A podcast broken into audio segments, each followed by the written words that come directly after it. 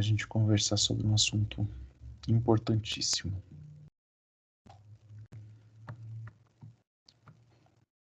Deixa eu compartilhar a tela aqui com vocês.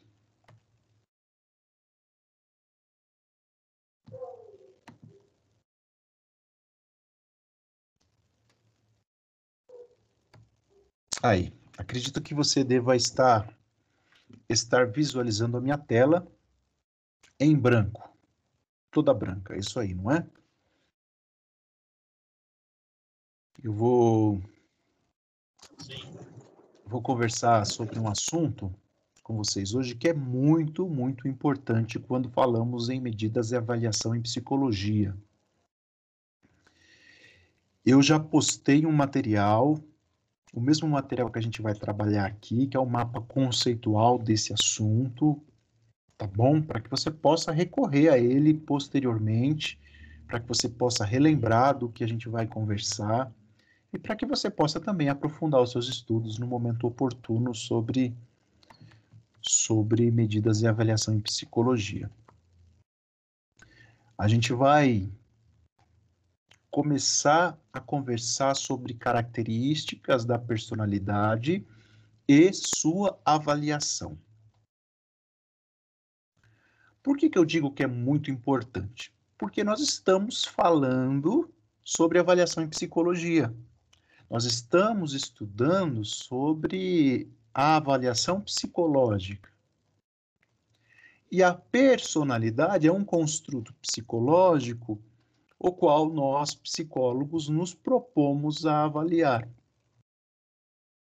E a avaliação desse construto da personalidade é uma avaliação importante em várias áreas.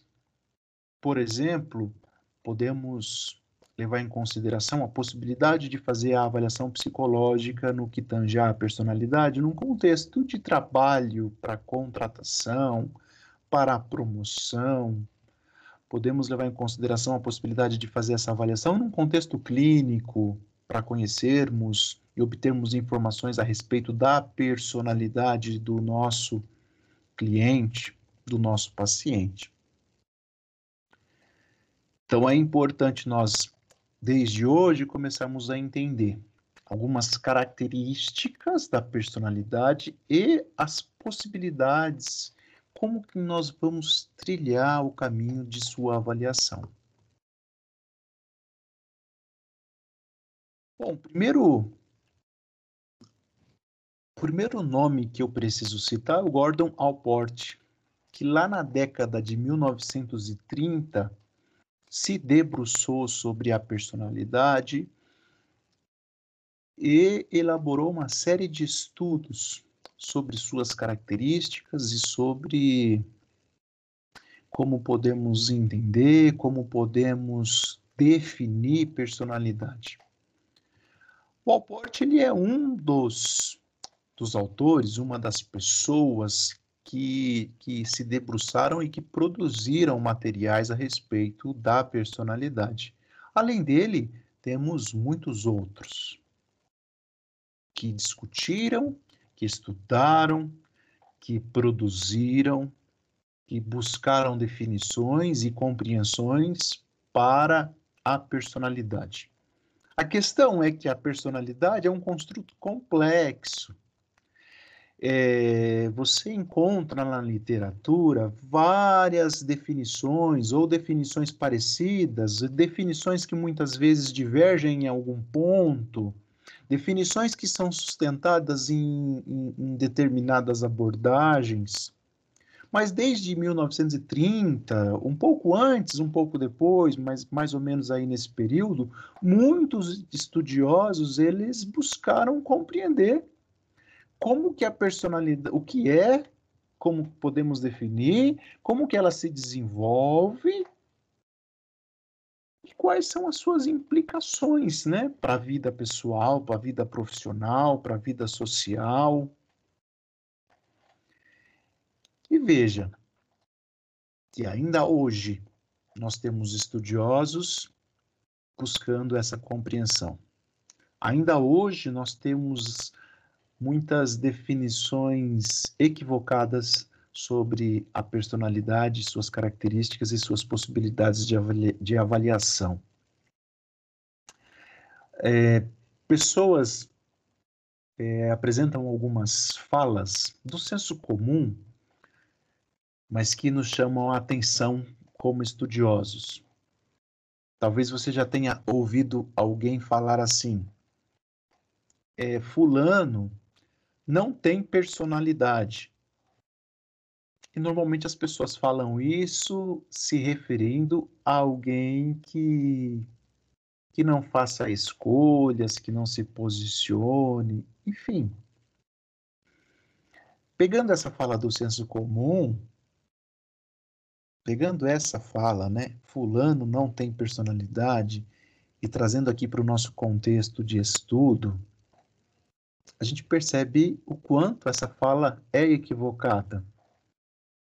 Pois as pessoas, elas possuem personalidade. Claro, cada um com as suas características, cada um com as suas peculiaridades, mas as pessoas possuem personalidade é uma pessoa que se posiciona mais, mais fortemente, uma pessoa mais inflexível, isso não é sinônimo de ter ou não ter personalidade. Bom, como que nós podemos começar a definir personalidade? Não definição no sentido estrito, no sentido único, no sentido é, definitivo, né? Mas uma definição que nos favoreça a compreensão inicial aqui para esse para esse construto psicológico que é personalidade. Ela é definida como um padrão interrelacional de características relativamente constantes, manifestadas em ambientes típicos de um determinado organismo. Está aí escrito aí nesse, nesse material apresentado. Bom, podemos traduzir isso, né? Ela é definida como características apresentadas por uma pessoa, como suas próprias características e como que essas características são manifestadas nos mais variados ambientes pelos quais essa pessoa transita. É o jeitinho de ser dessa pessoa.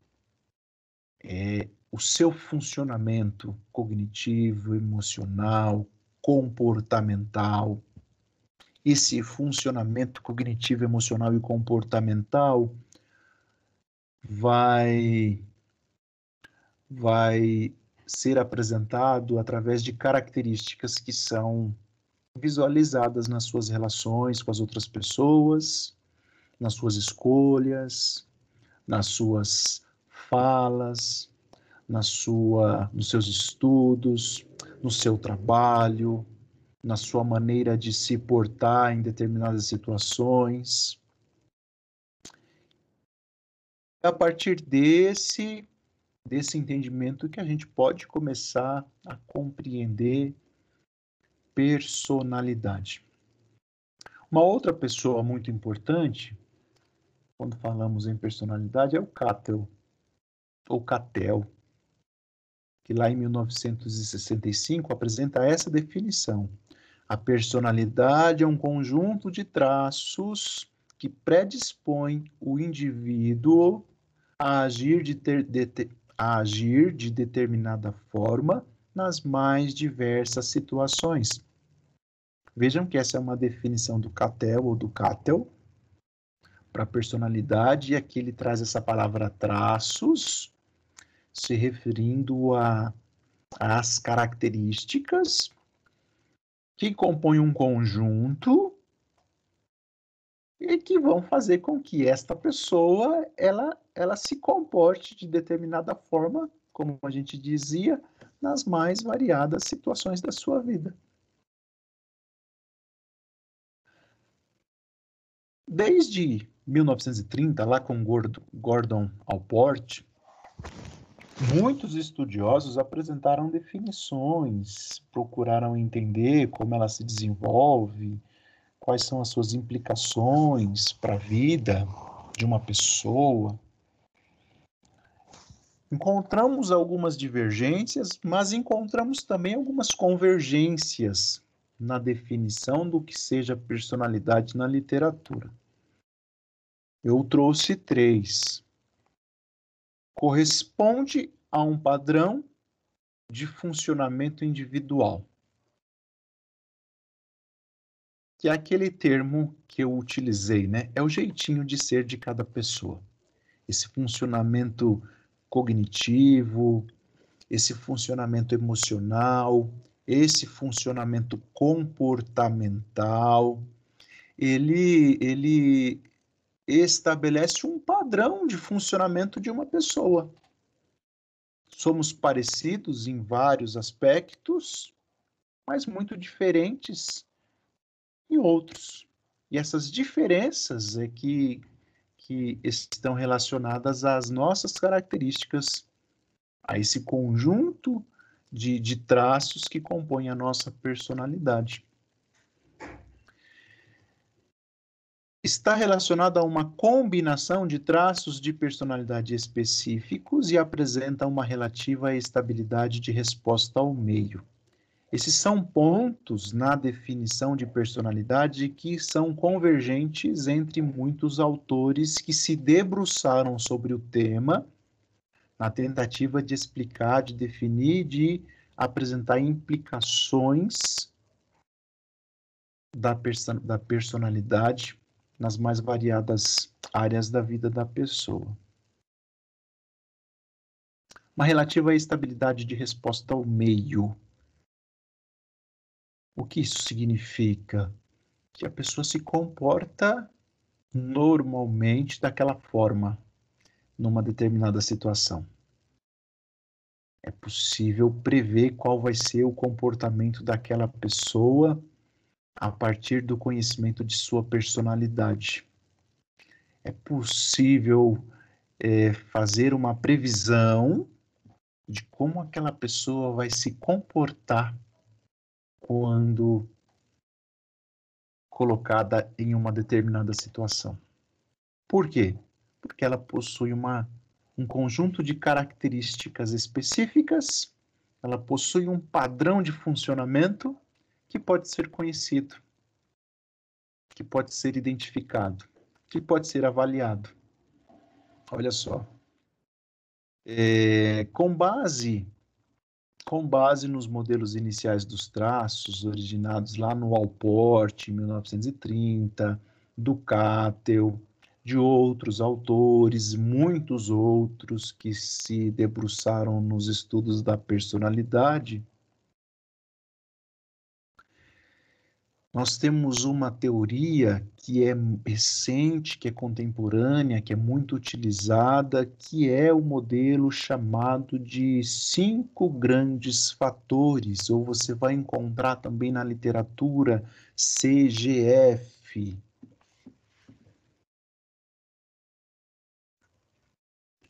Veja, eu estou falando de anos de estudos, né? De vários teóricos e estudiosos e estudiosos que contribuíram para a compreensão da definição e das implicações da personalidade. Na contemporaneidade, eu tenho algumas teorias. Uma teoria importante que nós vamos estudar e vamos conversar um pouco a respeito é o modelo chamado dos chamado de os cinco grandes fatores.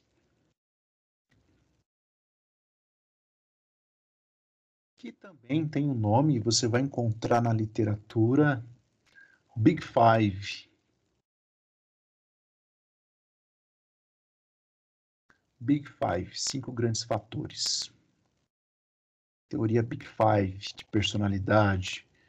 Big Five, eh, cinco grandes fatores. CGF, são termos que você vai encontrar na literatura e que dizem respeito a esses cinco grandes fatores que compõem a personalidade de um indivíduo.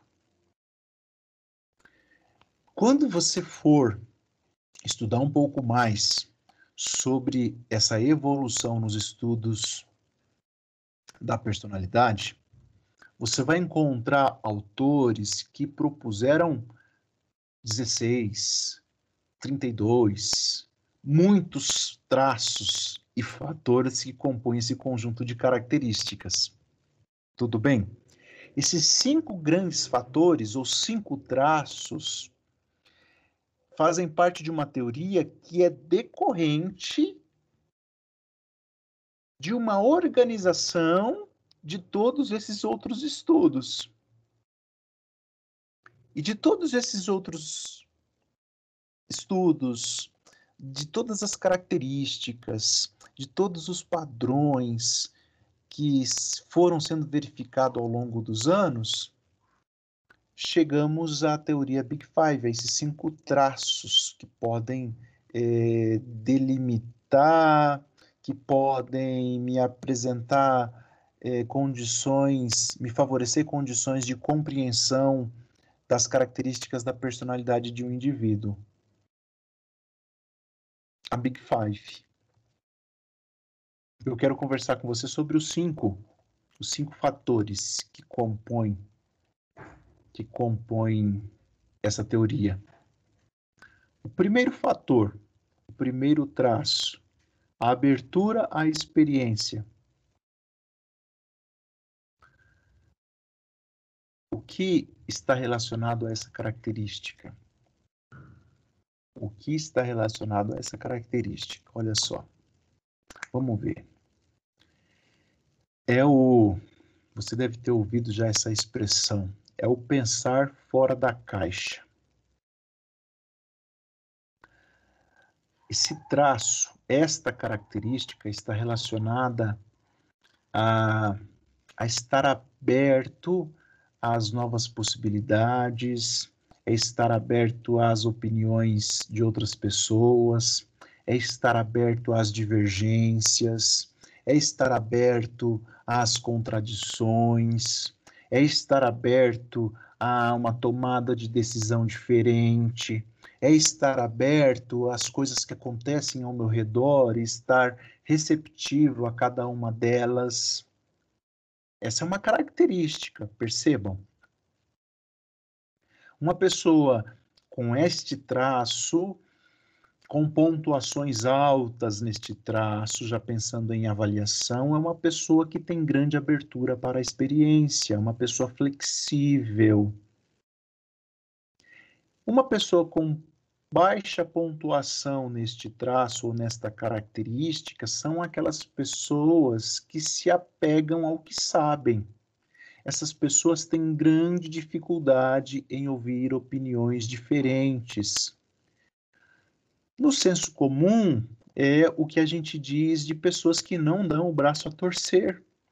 São aquelas pessoas que estão sempre com razão, são aquelas pessoas que dificilmente você as convence de algo, são aquelas pessoas que têm dificuldade de relacionamento interpessoal porque a razão delas é somente a que importa. São pessoas que estão fechadas a uma nova experiência são apegadas a rotinas, são apegadas a, a, a, ao mesmo caminho, são apegadas ao mesmo todos os dias e pouco se abrem a novas experiências. E perceba o quanto conhecer esse traço, essa característica de uma pessoa, pode favorecer a tomada de decisão, por exemplo, para um encaminhamento para uma vaga de trabalho. O quanto conhecer esse traço pode favorecer a tomada de decisão do psicólogo, da psicóloga, numa proposta de tratamento, num plano de intervenção. Pois estamos falando de avaliação da personalidade. Bom, segundo traço, conscienciosidade. Conscienciosidade. E o que diz sobre o que é esse traço? Ele está relacionado à organização, à previsibilidade, à consistência. uma pessoa conscienciosa, uma pessoa que apresenta essa característica, que apresenta este traço, são pessoas confiáveis, são pessoas dedicadas, são pessoas organizadas, previsíveis. Por que chamamos essas pessoas de confiáveis? Porque elas são previsíveis. Não são aquelas pessoas que oscilam, não são aquelas pessoas que, que se desorganizam e que não cumprem com o que falam. Uma pessoa com baixa conscienciosidade é uma pessoa que procrastina, que se desorganiza, que é inconstante, que combina, mas não cumpre, que marca um prazo e não o observa, que, que se perde na organização das suas atividades, que mistura atividade de faculdade com atividade de trabalho, com atividade de família e vira uma bagunça e a pessoa tem dificuldades de, de organização. Então, quando você combina algo com essa pessoa, você já combina mais ou menos assim: é, não sei se ele vai conseguir me responder. Porque talvez ele não consiga cumprir com o prazo combinado. Percebem? São pessoas inconsistentes, inconstantes. Se você pensar por exemplo, na avaliação da personalidade para o ambiente corporativo, pensem numa pessoa que desenvolve uma atividade de liderança, mas que não é conscienciosa, que não cumpre com seus prazos, que é instável, inconstante. As dificuldades e os problemas que esse líder que não é consciencioso vai, vai causar e vai gerar.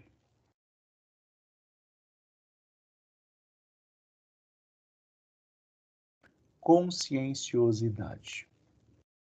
Puxa, é importante identificarmos, avaliarmos para as mais variadas áreas de atuação a conscienciosidade como característica da personalidade de uma pessoa? Sim, muito importante. Eu utilizei o exemplo de, do líder se você estiver lá trabalhando com a psicologia organizacional, fazendo a sua avaliação psicológica com esse fim, ou na sua prática clínica, por exemplo, se você estiver eh, junto com o seu cliente, paciente, buscando desenvolver um plano de tratamento, propostas de intervenção que possam auxiliá-lo na resolução de alguns problemas que ele está enfrentando.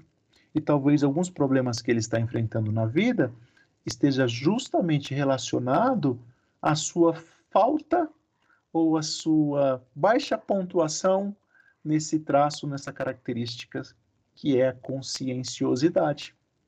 E aí o cara se desorganiza, não cumpre os seus prazos, tem prejuízos de trabalho, de faculdade, de família, porque não é confiável, e aí isso gera sofrimento emocional, e aí isso gera transtornos, e aí a pessoa procura o atendimento psicológico. Por exemplo, tá? Só para a gente seguir aqui no nosso entendimento. Bom, terceiro traço. Extroversão. Extroversão. Esse é um termo também que é utilizado pelo senso comum de uma forma um tanto quanto equivocada muitas vezes versão está relacionada, é, ela diz respeito de onde o indivíduo retira sua energia e como ele interage com as outras pessoas. A pessoa que tem essa característica acentuada de extroversão são aquelas pessoas que se sentem confortáveis com outras pessoas. Elas conversam, elas interagem, elas trabalham em grupo, elas se expõem, elas falam, porque elas se sentem bem, elas retiram a sua energia dessa interação com, os, com as outras pessoas. O contrário, ou a pessoa com baixa pontuação neste traço de extroversão são aquelas pessoas que nós dizemos de poucas palavras, são introspectivas e reservadas. Cuidado para que você não cometa o erro de, de atribuir um fator positivo à extroversão e um fator negativo à introversão. Como que se a introversão fosse negativa e ruim e as pessoas precisassem ser extrovertidas. Não é isso. Tudo bem? Nós estamos falando de traços, de características. Uma pessoa introvertida, que seria o contrário de extroversão, é uma pessoa reservada, de poucas palavras. E essa sua característica, esse seu traço, ele pode ser identificado num processo de avaliação psicológica e muito bem utilizado em determinadas áreas, enfim. Tá bom? Cuidado para não cometer esse, esse equívoco. Quarto, quarto traço, e é a amabilidade. A gente falou de cinco grandes fatores. Teoria Big Five. Abertura à experiência, conscienciosidade, extroversão e agora amabilidade. E o que, que a amabilidade nos diz a respeito das características de uma pessoa? É como esta pessoa geralmente interage com os outros. Veja que na extroversão é de onde essa pessoa retira sua energia na interação com os outros. Na amabilidade é como esta pessoa interage interage com os outros. Percebam, por gentileza, psicólogas e psicólogos. A pessoa com amabilidade são aquelas pessoas queridas, respeitadas, sensíveis às necessidades dos outros. E o contrário, ou, na verdade, melhor dizendo, a pessoa com baixa amabilidade, são aquelas pessoas que tendem a ser insensíveis, rudes, mal-humoradas, antagônicas, sarcásticas. E percebam, por gentileza, que nós estamos falando de características da personalidade e sua avaliação. Falar de amabilidade pode soar como, puxa, que legal ser amável. Como é bom ser amável. Eu quero e eu sou amável. Tudo bem, né? É bom querer e talvez até desenvolver esse traço, mas a gente está falando de um conjunto de características, de traços que, que, que correspondem ao padrão de funcionamento dessa pessoa essa pessoa ela funciona na, na sua interação com as outras pessoas de forma insensível. Ela não olha nos olhos, ela tem dificuldades para ouvir as outras pessoas, ela sequer, sequer ela sequer se preocupa em saber se a outra pessoa está passando por algum problema. Ela é rude, às vezes até grosseira, no sentido de que não está nem aí para o que o outro está passando.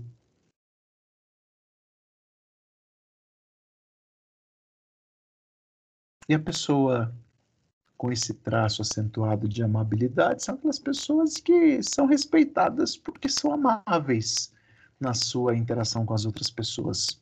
Elas se preocupam com as necessidades dos outros, elas estão sensíveis a uma fala, elas estão atentas ao que o outro está passando e ao que o outro está precisando. cinco grandes fatores. Teoria Big Five. Características da personalidade para que a gente tenha condições de fazer a sua avaliação.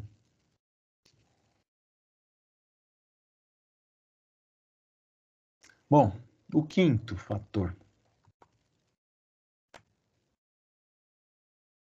Chamado neuroticismo. E o que quer dizer ou o que diz respeito esse esse fator assim chamado de neuroticismo? Esse fator ele está relacionado à estabilidade emocional, mudanças de humor, reatividade emo emocional. Uma pessoa que tem é, uma pontuação acentuada no neuroticismo é uma pessoa com propensão à ansiedade, à insegurança, são aquelas pessoas facilmente irritáveis, são aquelas pessoas que se descontrolam emocionalmente, são aquelas pessoas que parece que está tudo bem, quando alguém pisa no seu calcanhar, no seu calo, ela se descontrola emocionalmente. Às vezes ela grita, ela gesticula, ela se agita emocionalmente e comportamentalmente elas se irritam com muita facilidade. Em resumo, elas não controlam, não gerenciam suas emoções. Já uma pessoa com baixa pontuação no neuroticismo é uma pessoa que demonstra segurança, tranquilidade, calma, equilíbrio. É uma pessoa inteligente emocionalmente. As outras pessoas e o que elas fazem não desestabilizam as emoções dessa pessoa.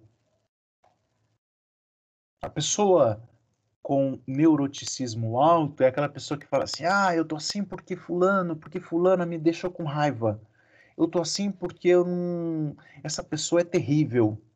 Percebam o processo de, de atribuição de culpa ao outro pelas minhas próprias emoções.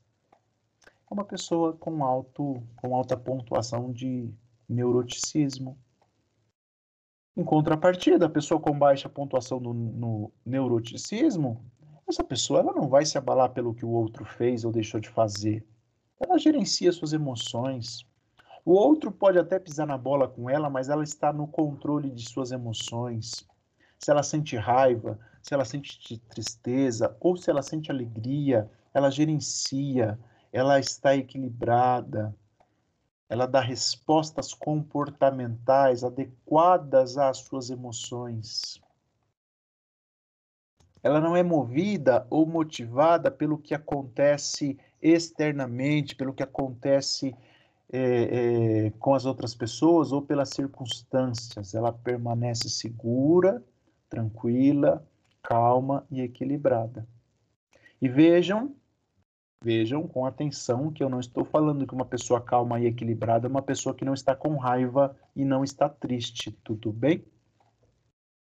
A pessoa calma e equilibrada, ela pode sim estar com raiva ou estar triste, ou estar frustrada, ou estar, enfim, com qualquer emoção e mesmo assim gerir esta emoção de forma adequada e dar respostas comportamentais funcionais diante dessas emoções. Bom, esses são os cinco traços, os cinco grandes fatores que fazem parte desse modelo para nós começarmos a entender características da personalidade de uma pessoa. A partir desses cinco traços, percebam, você tem condições de fazer previsões a respeito de como este, esta pessoa vai se comportar em determinada situação. Você já começa a ter condições de identificar um padrão de funcionamento de um indivíduo. Você já tem condições de começar a fazer combinações aqui desses traços, dessas características e entender por que, que aquela pessoa se comporta como se comporta em determinada situação. E a avaliação da personalidade, ela vai nos favorecer no sentido da compreensão dos traços deste indivíduo, desta pessoa.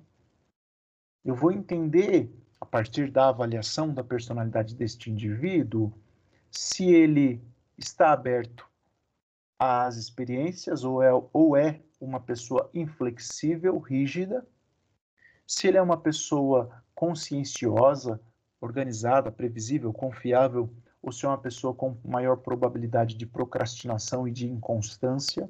Se é uma pessoa extrovertida, que interage bem com as outras pessoas, ou uma pessoa mais reservada, eu vou começar a entender se essa pessoa ela é sensível e receptiva às necessidades dos outros, ou se essa pessoa ela é pouco empática, insensível, por vezes rude, assim como eu vou também começar a entender se essa pessoa é estável emocionalmente, se ela oscila de humor, se ela é propensa à ansiedade, à insegurança, à irritabilidade, ou se ela é segura, tranquila, calma e equilibrada.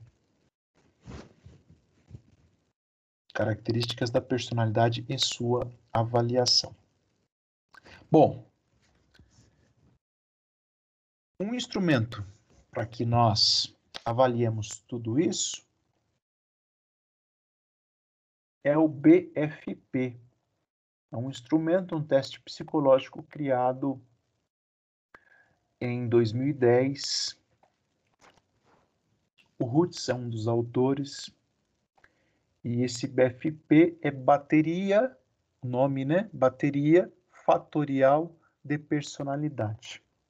É um instrumento que nós vamos aprender a sua fundamentação teórica, que está relacionado a esses cinco grandes fatores, que nós vamos manusear e que nós vamos aplicá-lo para que a gente desenvolva essa habilidade da avaliação psicológica da personalidade.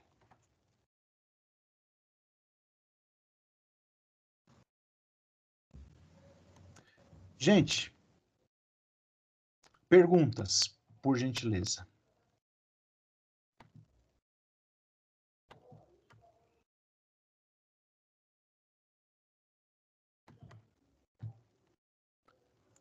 Professor, é, eu aprendi uma vez que personalidade é o que as pessoas imaginam que você é, e caráter é o que você é de verdade. É, nesse caso aí, personalidade, é, é, o que o senhor está falando é, é, sobre o caráter mesmo? É, são, são definições diferentes, né, Wilson? Personalidade nós vamos compreender como esse conjunto de características que definem um padrão de funcionamento de uma pessoa. Caráter está relacionado a um comportamento ético, a um comportamento do que é certo, do que é errado, né? Entendi.